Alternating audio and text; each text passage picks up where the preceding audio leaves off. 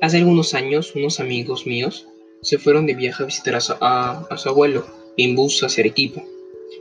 Pero esa noche todos decían que la carretera con la que iban a ir estaba embrujada. Esteban y Juan estaban algo asustados, pero Juan tenía más prisas. Esteban diciéndole que quería mejor tomar otro bus e ir al siguiente día, pero Juan insistiendo, diciendo que no podía ir otro día, ya que ese día iba a ser el último en que su tío Juan iba a estar en el equipo ya que se iba a mudar a Lima. Los chicos estaban muy asustados. Pero de pronto dijeron que por el bien de su tío se tenían que ir a Arequipa. En los primeros 30 minutos del viaje fue todo bien. Estaba todo concorde con lo planeado. El bus iba bien, una noche fría, pero tranquila. Pero de pronto se notaron que las luces que estaban cerca del bus se apagaron entonces todos, todos los del bus se asustaron. Y el conductor dijo que no hay problema, debe ser un fallo en el motor. Fue a ver las luces y se quedó unos 10 minutos afuera del bus.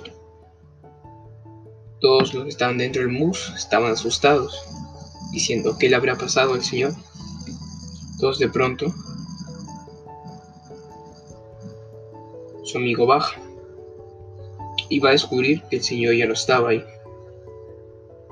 Tan asustado intenta volver a entrar al bus, pero el bus había quedado enganchado y los demás pasajeros habían quedado dentro del bus.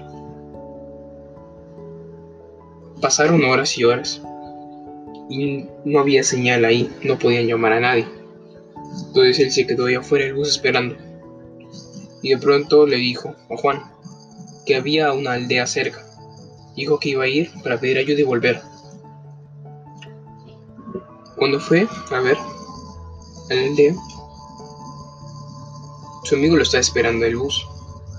Pasaron horas y horas y al día siguiente llegó un bus y unos bomberos para rescatar a toda la gente que estaba ahí. Y luego dijeron de que había dos personas perdidas, el conductor y Juan. Entonces, nunca más se supo de Juan y el conductor. El asustado le preguntó, pero me dijo que había una aldea cerca. Y los bomberos dijeron que la aldea más cercana estaba a 35 kilómetros de su punto. En lo cual él se asustó y nunca más quiso volver a estar en un bus.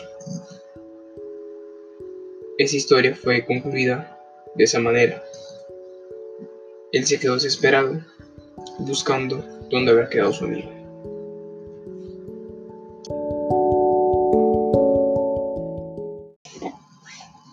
Buenas, yo soy Matías Romaní y el día de hoy voy a presentar mi historia sobre carretera embrujada. Soy el segundo D, número 33. Espero que le guste mucho.